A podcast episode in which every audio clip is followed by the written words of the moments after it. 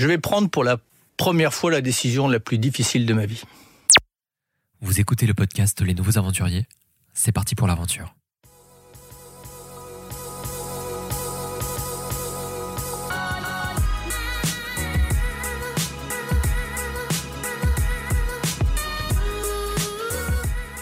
Bonjour à tous, bienvenue sur Les Nouveaux Aventuriers, le podcast des transitions aventureuses. Je m'appelle François et j'ai le plaisir de vous accompagner durant cette écoute. Alors pour ceux qui rejoignent la communauté, Les Nouveaux Aventuriers, c'est une série de conversations avec des femmes et des hommes engagés qui vivent des aventures sous différentes formes. Micro, grande, entrepreneuriale, sportive ou encore humaine. Dans chaque épisode, un invité nous raconte son parcours, son déclic, ses doutes, ses joies, ses conseils, bref, son aventure. Pour ce deuxième épisode du Tour de France du podcast, direction l'Essai, en Normandie, pour rencontrer Stéphanie Maubé, éleveuse de moutons dans les prés salés du Cotentin. Le coup de foudre avec cet animal et ses paysages sauvages se produit en 2007 lors d'un séjour sur la côte normande. Elle décide alors de quitter sans regret sa vie parisienne pour s'installer à Lessé, une commune de 2000 habitants, dans la Manche. Une transition loin d'être de tout repos entre les difficultés administratives et l'hostilité de certains agriculteurs locaux. Mais à force de travail et d'abnégation, Stéphanie gagne la sympathie et la confiance des habitants.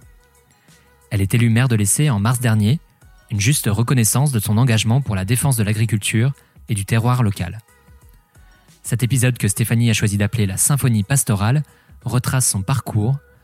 Il aborde également son quotidien en tant qu'éleveuse de moutons dans les prés salés du Cotentin et en tant que maire de la ville de l'Essai.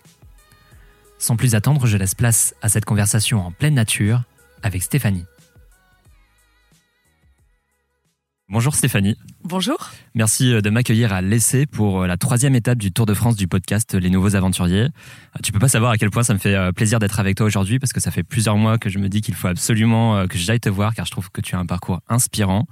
Mais avant de parler de ton aventure, je vais te poser la traditionnelle question du podcast. Pourrais-tu me dire ce que signifie pour toi le mot aventure? Hmm, Le principe de l'aventure, moi je le verrais bien dans, dans un dépassement de soi dans la découverte, pas de quelque chose extérieur, mais de la découverte en nous, de quelque chose qu'on ignorait et qu'on est heureux de découvrir et qui nous encourage à aller encore plus loin et à se dépasser encore plus. Alors on va parler de ta transition, de ton activité euh, de bergère et de mère. Mais avant d'aborder ces sujets, je te propose de remonter un peu dans le temps. Est-ce que tu peux me parler de, bah, de ton enfance, où tu as grandi, ce que tu as fait comme études? J'ai grandi euh, dans Paris puisque je suis née euh, sur l'île de la Cité, ce qui est une très belle adresse pour naître, mais ça m'a privé d'une certaine relation au terroir. Euh, c'est-à-dire que je n'ai pas passé mes vacances à aller dans une maison de famille qui serait liée à une géographie ou à une région ou à des traditions particulières. Et je suis persuadée maintenant que le fait de venir de nulle part, enfin venir de Paris, a provoqué un vrai besoin d'aller planter mes racines dans un territoire fort, bien identifié. Et ça a sûrement joué parce qu'on peut pas venir de nulle part. Je me rends compte maintenant à quel point avoir dans son, dans son inconscient personnel des, euh, une relation à, un paysage, euh, à une, tradition gastronomique, c'est plus qu'une Madeleine de Proust. C'est vraiment une, manière d'avoir, d'avoir façonné notre rapport au monde. Et venir de nulle part euh, nous rend à la fois très, très malléable et très perméable à beaucoup d'influences, mais, mais on ne peut pas euh, grandir sans socle ou sans racines. Et quand j'ai eu 28 ans, je suis venue vivre ici, dans la Manche, sur ce littoral euh, assez, assez préservé, assez particulier. Et c'est là que j'ai délibérément planté mes racines. Mon fils est né ici, donc mes racines euh, personnelles et symboliques sont, sont vraiment plantées ici. Tu viens de le dire, tu n'as pas du tout grandi euh, à la campagne, mais est-ce que tu avais malgré tout une attirance pour euh, le milieu agricole, les territoires ruraux Pas du tout. Euh? Non, j'étais vraiment une citadine hors sol. j'aimais pas la campagne, j'aimais pas euh, la bonne bouffe, j'aimais pas les paysages, j'aimais pas les, les bestioles, j'aimais pas les animaux, euh, j'aimais que la culture et le, et le centre-ville. Hmm. Donc tu commences par travailler à Paris, donc tu as fait tes études à Paris, tu travailles à Paris ensuite? Je travaillais à Paris euh, dans le monde de l'audiovisuel et du graphisme, après des études dans ce sens. Donc c'était un, un milieu stimulant hein, parce qu'on fonctionne par projet quand on travaille dans, de, dans l'audiovisuel ou dans le graphisme. Donc c'est les projets sont régulièrement euh, renouvelés, donc c'est assez stimulant. Mais il y a du vide derrière. Je m'en suis rendu compte le jour où j'ai rencontré des moutons ici, sur le, site où on est euh, assis tous les deux, que me sentir euh, ici, au milieu des moutons, je me suis sentie euh, dans une plénitude où je me suis sentie à ma place et je me suis sentie remplie de quelque chose, remplie de sens. Et le retour à Paris ensuite m'a fait comprendre, enfin, m'a fait ressentir infiniment vide au point que c'était angoissant de se sentir creuse et vide. Et pendant un an et demi, je n'ai pensé qu'à revenir vivre ici pour élever des moutons dans ce milieu. C'était mon, idée fixe. Justement, bah, je me permets d'insister sur euh, ce déclic parce que c'est un peu le, cœur du podcast de comprendre la transition euh, des invités. Qu'est-ce qui s'est passé euh, dans ta tête? Tu t'es dit, moi, j'arrête mon travail à Paris et j'essaye de me lancer à fond dans, bah, dans l'aventure que tu vis actuellement ici. Alors, je ne sais pas si ce que tu préfères utiliser comme le, terme. Le vrai terme, c'est éleveuse. éleveuse Mais bergère, c'est tellement plus joli que j'adopte. D'accord, ok. Donc, ouais, comment le, sur le déclic, comment ça s'est passé? Ouais quand je venais ici en, week-end ou, pour des courts séjours euh, auprès d'agriculteurs, euh, j'avais la, certitude que ma place était ici et que j'en avais la légitimité. Hmm. Ce qui peut paraître étrange puisque je n'avais pas fait d'études agricoles, je n'avais aucune racine locale, ni normande, ni agricole. Mais pourtant, j'ai toujours perçu que ma place était ici. C'était vraiment une, une certitude qui a, qui a nourri tout le reste je voyais bien que apporter des compétences citadines, c'était aussi quelque chose d'intéressant dans le monde agricole. C'était plutôt une intuition, hein, parce que je connaissais, je connaissais pas, j'avais pas d'analyse du monde agricole assez précise pour, pour savoir comment, mais je voyais bien que mes compétences d'avant, elles pouvaient euh, servir à un certain propos ou à un certain engagement agricole. Mes compétences, c'était vraiment la communication. Et chaque jour, depuis que je suis devenue agricultrice, je me rends compte à quel point communiquer sur ce que je fais, c'est important, essentiel, peut-être euh, révolutionnaire. C'est arrogant de dire ça, hein. mais les agriculteurs sont des gens qui communiquent pas. Ils n'ont jamais été encouragés à, exprimer leurs émotions. Ils sont pas très à l'aise en public. Ils ont un métier solitaire et, ils sont beaucoup décriés par la société. Donc ils ont ils n'ont pas une tendance à, exprimer euh, leur, euh, leur choix de travail ou leur relation aux animaux ou à exprimer des choses dans la nuance. Du coup, ils sont perçus avec pas beaucoup de nuances. Et je voyais bien que si on veut réconcilier le monde agricole et le monde civil, il faut recréer une passerelle de communication. Et que ça, ça pourrait se faire par des moyens un petit peu euh, novateur, c'est-à-dire bah, par les réseaux sociaux, c'est quand même un truc génial. Mmh. Donc je suis assez active sur les réseaux sociaux, par le graphisme, puisque dans le choix euh, de, de, représenter euh, des animaux ou d'inventer des produits terroirs et de mettre une jolie étiquette dessus, on change la perception euh, que les consommateurs ont des agriculteurs. J'ai fait plein de petits événements dans le champ où on est. on est on est là assis tous les deux en bordure des prés salés et en très grande marée, la mer monte jusqu'à quelques mètres là, jusqu'à cette clôture là à, à 20 mètres. Et donc dans ce champ, j'organisais euh, des concerts en plein air avec euh, des grillades pendant que la mer montait. Et c'était une manière de lier euh, de la convivialité, de la culture, de l'agricole et du paysager. Mmh. Donc la convergence de toutes ces dimensions, elle me paraissait essentielle et je trouvais qu'elle n'avait pas pas assez été faite. Donc j'ai vraiment basé aussi mon, mes orientations fermières sur, sur ça, sur cette énergie. C'est super intéressant. Ouais. Mmh de, mixer euh, bah, tous ces enjeux et, de les croiser justement parce que et c'est marrant parce que ça fait écho au premier épisode avec euh, Florent Pierre qui disait justement qu'il avait euh, que lui c'est aussi pour ça qu'il avait monté le restaurant Les Résistants c'est qu'il y avait un fossé qui s'était créé entre le monde citadin et le monde agricole. Et moi j'ai une question aussi c'est comment a, l'a vécu ton entourage ce, déclic et ce changement de, de vie? Est-ce que tu as été soutenu dans ce choix de vie? Est-ce que comment ça s'est passé? Mon entourage très proche a été euh, très encourageant. Je pense que c'est parce qu'ils se rendaient pas du tout compte de la réalité agricole. Alors, ils, fantasmaient un petit peu euh, la, vie champêtre, mais tant mieux puisqu'ils m'ont beaucoup encouragé. En revanche, mon cercle amical un peu plus euh, élargi n'a pas suivi. Certains d'entre eux sont venus en week-end ici et ont trouvé que c'était pas bien terrible ou pas bien passionnant. Donc j'ai pas pas conservé de, de relation amicale avec avec mon ancienne vie. D'accord. Je te propose d'évoquer maintenant ce que tu fais ici. Déjà, comment ça s'est passé ton installation dans la région, le changement de vie et de cadre entre Paris et le Cotentin? Puis après, ensuite, sur ta formation, ensuite, tu as suivi une formation ici justement pour, euh, pour apprendre le métier Changer de métier et apprendre à être agriculteur, ça passe nécessairement par une formation. Mmh. Euh, ça, c'est pas forcément dans une école, hein. ça peut être euh, un apprentissage pendant deux ans avec un agriculteur. Moi, c'était par le biais d'une formation dans un lycée agricole, mais il est évident qu'il faut se former, même si pour beaucoup de citadins ils se disent que euh, on a tous en nous euh, l'intuition agricole parce que nos grands-parents étaient agriculteurs.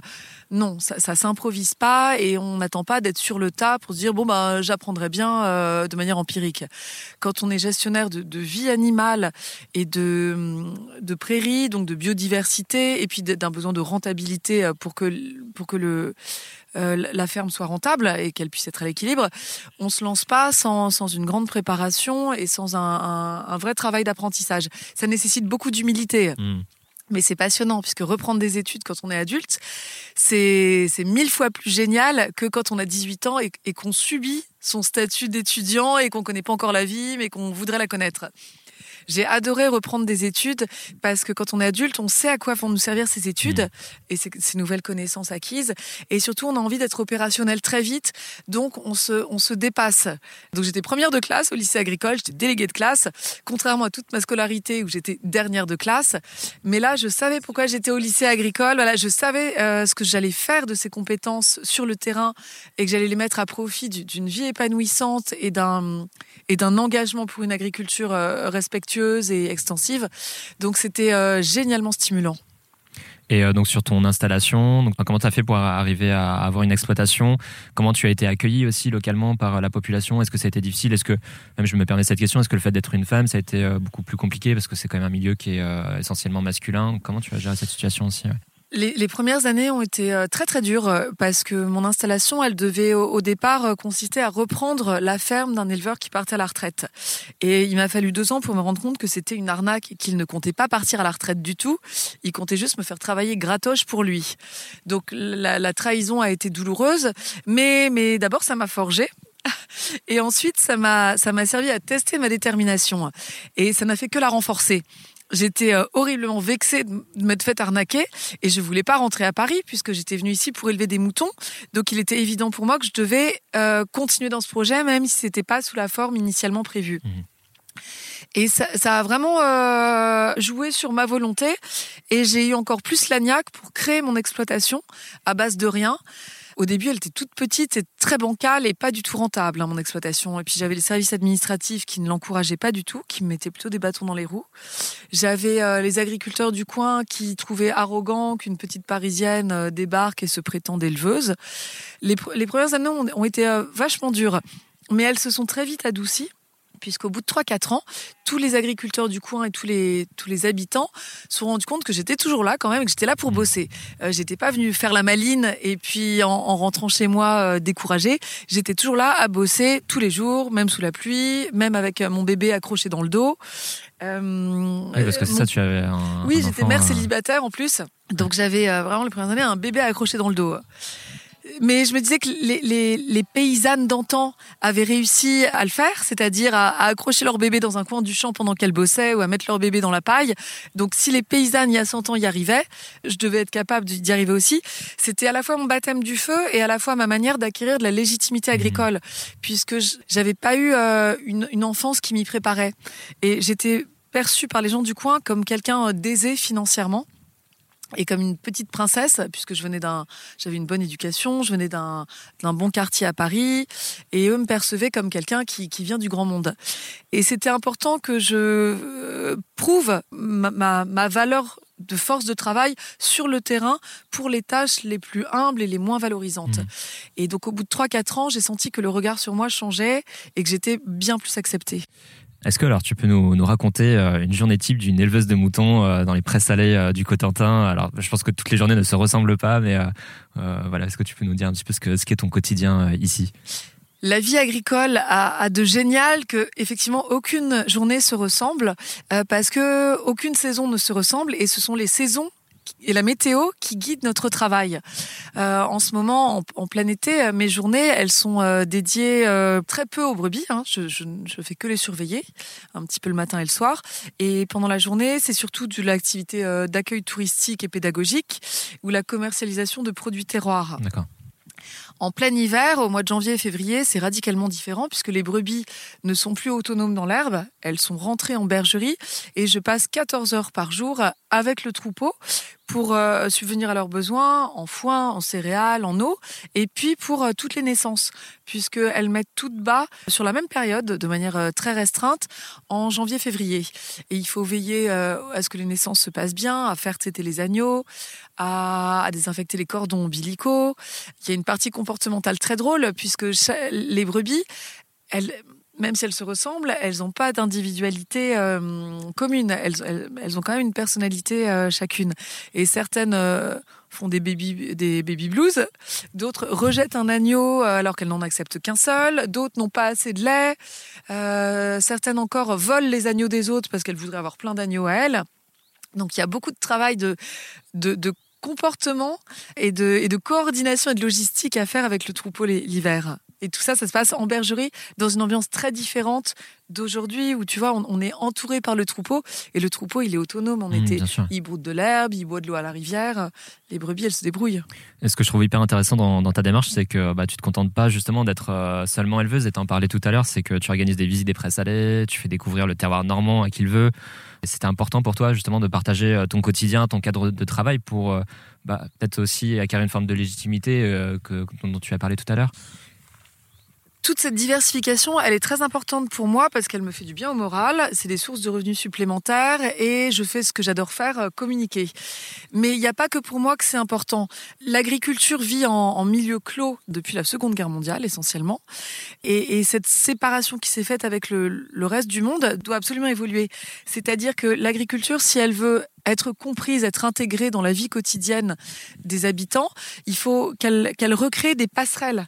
Et, moi, je trouve que ces passerelles, ça peut être le tourisme, euh, la gastronomie, l'artisanat, l'environnement, la pédagogie. Il y a plein, plein de dimensions qui peuvent être communes entre de la production agricole et une, autre dimension plus plus loisir ou plus euh, ou plus grand public. Mmh. L'avenir de l'agriculture, c'est ça, j'en suis persuadée. Il faut qu'on se réconcilie avec les habitants, avec les citoyens pour qu'ils deviennent eux-mêmes euh, ambassadeurs de la production locale de leur région et, de, et des paysages qui les entourent. Et puis euh, tu as été élu donc maire de l'Essai il y a peu de temps. bah déjà félicitations parce que c'est une forme de reconnaissance de ton engagement, de ton enracinement aussi dans le Cotentin. Euh, pourquoi avoir fait ce, ce, choix de te présenter et quelles sont tes premières impressions? Parce que là, c'est tout récent, donc euh, est-ce que tu peux m'en parler aussi un petit peu de, de, ce de cette nouvelle casquette que tu as acquis il y a peu de temps les premières impressions en, deux mois de, de, prise de fonction, euh, c'est que c'est d'une intensité incroyable que franchement je n'avais pas soupçonné. Mmh. Puisque la commune de l'Essai, elle n'est pas très grande, c'est 2300 habitants. Donc vu de l'extérieur, on se dit ça va, 2300 habitants, il n'y a pas des enjeux majeurs. Et en fait, si on, on, on est une petite commune hyper active avec des enjeux euh, passionnants, on a beaucoup de zones Natura 2000, que ce soit de la, de la euh, ou du marais. On a, c'est une, petite commune totalement reconnue construction avec une très jolie architecture euh, traditionnelle des années 50. On a une abbaye, un, tout un périmètre site classé. On a, une zone d'activité agroalimentaire très très importante puisqu'on on est ici en milieu rural avec de la production alimentaire euh, labellisée et de qualité. À l'essai, c'est ici que s'est inventé la quatrième gamme en alimentation, c'est-à-dire la mise sous vide des salades, euh, des légumes et des fruits. Donc on a des zones d'activité incroyables. On a une foire millénaire qui draine habituellement 300 000 personnes sur trois jours. Euh, on a une commune littorale, donc on a toute la toute la difficulté de la loi littorale à, intégrer. Donc il y a des enjeux euh, incroyables, mais passionnants. J'ai l'impression que non seulement un mandat ne va pas suffire, mais une vie ne va pas y suffire. être maire, c'est un condensé de l'humanité à la fois dans le, dans, le plus difficile de ce qu'elle a à montrer, l'humanité, mais aussi dans, dans, le plus beau, dans le plus inventif, dans le plus encourageant. Et m'impliquer euh, dans une municipalité, j'ai réalisé que c'était la continuité naturelle de mon implication euh, à l'échelle agricole et que c'était aussi le niveau juste au-dessus d'un point de vue échelle par rapport à une exploitation. C'est-à-dire que ce que je peux faire en tant qu'agricultrice, à l'échelle de mon exploitation, je vois bien que je suis arrivée au bout en termes de défense des races locales, de défense des élevages herbagés, euh, de défense des paysages. Avec mon seul, euh, ma seule casquette de, fermière et d'agricultrice, je suis arrivée au, mmh. au, bout des possibilités. Et une petite commune, c'est l'échelle au-dessus pour, euh, pour essayer de, de prouver que ça marche, que l'éco-pâturage, euh, c'est une bonne voie, que la production alimentaire de qualité, elle est nécessaire, que le vivre ensemble, euh, ça passe par la, réinterprétation de l'intérêt général et pas des avantages des particuliers. Il y a plein de dimensions en fait euh, dans lesquelles élever des moutons m'a façonné et que je peux euh, réutiliser dans un cadre de, de, gestion municipale. Donc le lien, il est avéré, mmh. même si, euh, même si évidemment, je peux pas dire euh, que je suis une mère. enfin, les humains ne sont pas des moutons. Hein, je... C'est évidemment pas ce que je dis, mais par exemple le fait de faire pâturer mes brebis les présalés qui sont du domaine public et donc un espace collectif, ça m'a permis de cheminer sur la question de comment les espaces collectifs peuvent servir l'intérêt général. Et un troupeau de brebis, c'est aussi la force du groupe et la force de l'intérêt général. Et ça, c'est une dimension euh, passionnante parce mmh. qu'elle s'applique aussi aux humains à l'échelle d'une commune. Et justement, bah, je vais boucler la, boucle sur euh, bah, tes activités. C'est, euh, euh, est-ce que juste tu peux nous, nous parler de, de, ce qu'apporte justement le fait d'avoir un élevage dans les prés salés, parce que c'est quand même un, un, territoire particulier, et combien tu as aussi de, de bêtes ici justement euh, maintenant sur, sur, sur, ce, sur ce territoire, sur ce domaine? Les prés salés, ça, ça appartient au domaine public maritime. Ça a le même statut qu'une plage, euh, comme toutes les autres zones qui sont recouvertes une fois par an par euh, la mer. Ça, c'est Colbert qui l'a décidé ainsi. Euh, chaque zone de terre qui est recouverte une fois par an par la mer appartient au domaine public. Et je ne suis donc pas propriétaire des présalés. Je suis juste utilisatrice dans une euh, dans le cadre d'une convention avec l'État qui est c'est assez précaire. Hein. C'est tous les cinq ans que l'État révise les autorisations données aux éleveurs. J'ai l'autorisation de n'avoir que 100 brebis et je dois respecter cette autorisation. Et c'est une dimension qui rend euh, très humble aussi, dans le sens où je ne peux pas euh, projeter mon avenir, où je ne peux pas capitaliser ou me fabriquer un patrimoine personnel sur la base des présalés. Les présalés sont accessibles à tous. Tout le monde a le droit de venir s'y promener, euh, à cheval, à pied, en vélo, faire du kayak, faire du paddle. C'est un espace ouvert à tous et cette dimension, elle est passionnante. Je n'en suis qu'utilisatrice et donc je dois respecter la végétation, respecter les oiseaux migrateurs. Je dois même faire euh, pâturer mes brebis certaines plantes à certaines saisons puisque les brebis jouent un rôle actif dans l'entretien de ce milieu, de ce milieu et donc dans, dans, la capacité de cette végétation à attirer certains oiseaux, les encourager à venir nidifier ou à juste faire étape pendant leur migration. Donc c'est un, un, mode d'élevage qui est euh, qui est très vaste et qui se résume pas du tout à produire des gigots.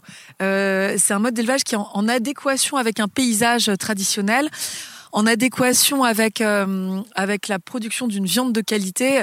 C'est des dimensions vertueuses qui devraient guider toute la notion d'agriculture et, de relation aux terres nourricières. Je te, propose de, prendre justement un peu de hauteur euh, sur le sujet euh, de l'alimentation, parce que c'est aujourd'hui un sujet qui est vraiment au cœur de la société. Euh, parfois aussi un sujet un peu marketing. Alors, euh, toi, quel est ton avis? Enfin, voilà, les questions des pesticides, la question du bien-être animal. Comment tu te positionnes par rapport à ces sujets euh, Toutes les discussions, les débats qui y autour de ces enjeux. enfin, quel est ton point de vue ce que je défends et que j'ai découvert depuis que je suis éleveuse, c'est que l'agriculture, c'est la, c'est le socle de toutes les sociétés. c'est le fondement de chaque civilisation. Euh, c'est-à-dire que les villages se sont installés à des endroits où la terre était nourricière, soit en bordure d'une petite rivière avec du poisson, soit aux abords d'un bois avec du gibier, soit euh, dans des plaines que l'on pouvait euh, cultiver. La relation entre civilisation et alimentation, elle est, elle est vitale.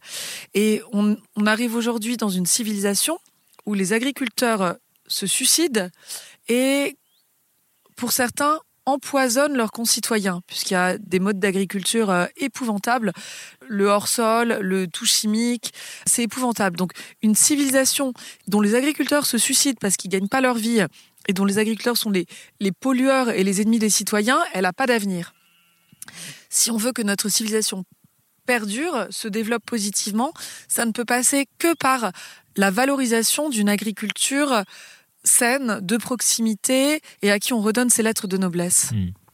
Et euh, pareil, toujours sur ces sujets euh, un petit peu environnementaux, euh, toi qui es en contact direct avec la mer et la terre, enfin vraiment l'interface, comment tu perçois, et aussi en lien avec les autres producteurs, les questions du changement climatique et l'impact que ça peut avoir sur l'élevage et, les cultures Le changement climatique, quand on est euh, agriculteur, on le, il est très concret. Hein. On, le, on, le, perçoit euh, année après année, euh, on le quantifie.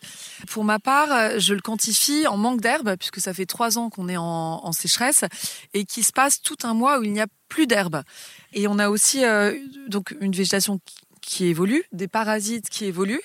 Et ceux qui s'adaptent, ce sont mes moutons les plus rustiques, ceux que j'ai menés à la dure depuis dix ans. Mmh. Euh, eux, ils s'adaptent parce que ce sont des races locales et qu'ils portent en eux le potentiel pour s'adapter à l'évolution euh, de leur milieu.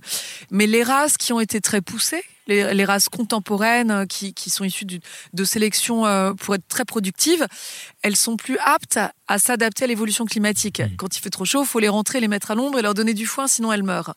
Donc la sélection sur la base de la rusticité, ça va être essentiel pour que l'agriculture s'adapte à l'évolution climatique. Mmh. Moi, je peux en parler dans le cadre euh, animal, mais c'est aussi le, cas dans le cadre végétal et de toutes les, les, variétés de légumes ou de céréales. Mmh. Et j'ai lu aussi que toi, tu militais ou tu as milité à la Confédération paysanne. Est-ce que c'était important pour toi aussi de, de, traduire euh, tes convictions dans un syndicat pour euh, aussi partager la réalité du terrain euh, alors, Je ne sais pas si tu l'es encore, mais... Je suis toujours militante à la Confédération paysanne et ce sont les plus belles rencontres agricoles que j'ai faites. Hmm. J'ai appris mille fois plus avec les paysans de la Confédération paysanne même ceux qui, qui élèvent autre, chose que des moutons, j'ai appris mille fois plus avec eux en termes de, d'approche globale qu'ils ont sur la euh, sur le terroir, sur la santé animale, sur l'immunité, sur la durabilité, sur la fertilité, euh, plutôt que dans des livres ou dans des cours d'élevage de, moutons. Humainement, ce sont mes plus belles rencontres. Mmh. C'est des gens qui ont une, ce sont les seuls agriculteurs qui ont une véritable euh, empathie pour le consommateur final.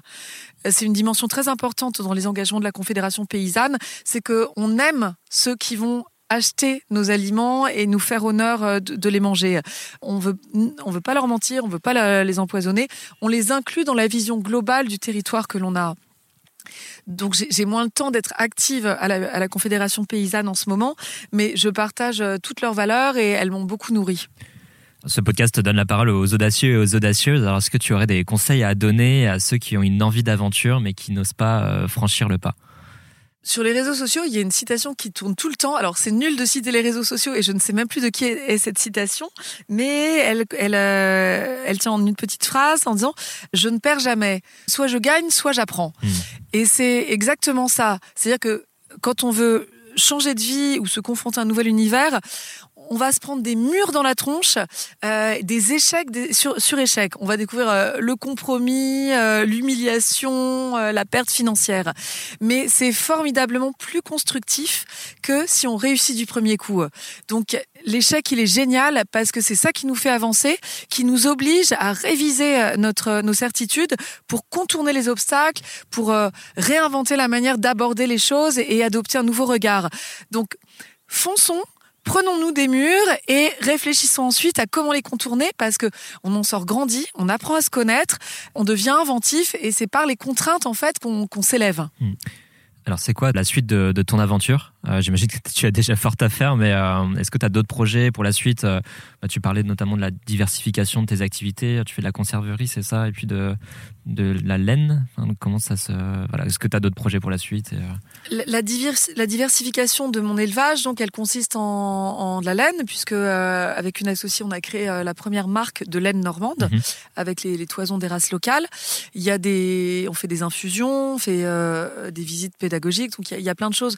C'est sans doute pas vers l'agriculture que je vais davantage me diversifier, mais euh, mes fonctions de mère ouvrent des perspectives passionnantes sur sur euh, l'humanité en général, sur euh, la mise en valeur de notre patrimoine naturel. Et c'est sans doute vers, ça que je vais travailler dans les futures années.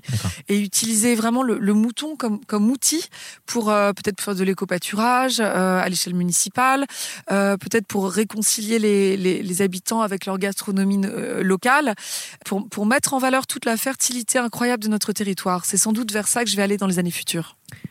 Alors pour terminer, je te propose euh, une petite série de questions si d'aventure. Alors si d'aventure tu devenais ministre de l'Agriculture, quelle serait ta première mesure? C'est une question passionnante. Euh, évidemment, mettre des moutons euh, dans les espaces du ministère de l'Agriculture à Paris. Alors, si d'aventure tu devais manger au restaurant Les Résistants, que tu connais euh, donc à Paris, quel plat aimerais-tu que l'on te serve? Quelle question difficile. Euh, je serais prête à, prendre, à, manger les, restes de tous les autres euh, de tous les autres clients qui n'ont pas fini leur assiette pour me donner à la fois la chance de goûter le plus de plats possible et pour lutter contre le gaspillage alimentaire. Si d'aventure tu devais conseiller un livre à lire pendant une escapade dans le Cotentin, quel livre conseillerais-tu? Euh, c'est pas très modeste, mais je conseillerais mon livre, puisque j'ai écrit un livre avec euh, avec un co-auteur qui, qui prend pour fil conducteur euh, mon expérience pastorale, mais qui en fait va beaucoup plus loin sur le vrai du faux de la production agricole aujourd'hui et, et, de la manière de l'améliorer. Hmm. Et enfin, si d'aventure tu devais donner un titre à cet épisode du podcast Les Nouveaux Aventuriers, quel titre lui donnerais-tu? Nous pourrions appeler la symphonie pastorale. La symphonie pastorale. Parce que les, les, les, notions qu'on a évoquées tous les deux étaient, euh, sont belles et harmonieuses, et que nous sommes euh, entourés de moutons qui pâturent paisiblement et qui sont couchés autour de nous. Alors pour conclure, euh, est-ce qu'on peut suivre ton activité sur les réseaux sociaux ou sur un site internet? Est-ce que tu Je suis très active sur les réseaux sociaux et j'en ai plein. mon ma page Facebook et mon Instagram s'appellent euh, Stéphanie Mobé comme mon nom, mais les, la marque de laine que l'on défend et qui parle des races locales s'appelle Laine à l'Ouest. Laines à l'Ouest au pluriel, donc on a aussi un Facebook, un Instagram. La mairie de l'Essai me permet de beaucoup communiquer sur les, foires agricoles, donc il y a la mairie de l'Essai également, et mon exploitation s'appelle la Cotentine Moderne et, également sur Facebook. Merci pour ces informations et merci beaucoup euh, Stéphanie pour cet échange euh, super sympa. Merci de nous avoir accueillis euh, à l'essai et même en plein champ pour cette interview et vive le Cotentin. Je te souhaite que l'aventure continue dans les prés salés. Merci à toi de m'avoir posé des questions aussi ouvertes, aussi vastes, aussi larges et aussi généreuses. Donc c'était un, vrai plaisir, d'échanger. Également, ouais. À bientôt. Un grand merci d'avoir écouté cette aventure. Si vous aimez le podcast Les Nouveaux Aventuriers, vous pouvez l'aider en partageant les épisodes sur les réseaux sociaux. Vous pouvez aussi lui donner un maximum d'étoiles sur Apple Podcast. Enfin, vous pouvez suivre le Tour de France des transitions sur Instagram et le soutenir sur Tipeee. Les liens sont dans la description de cet épisode. À bientôt pour une nouvelle aventure.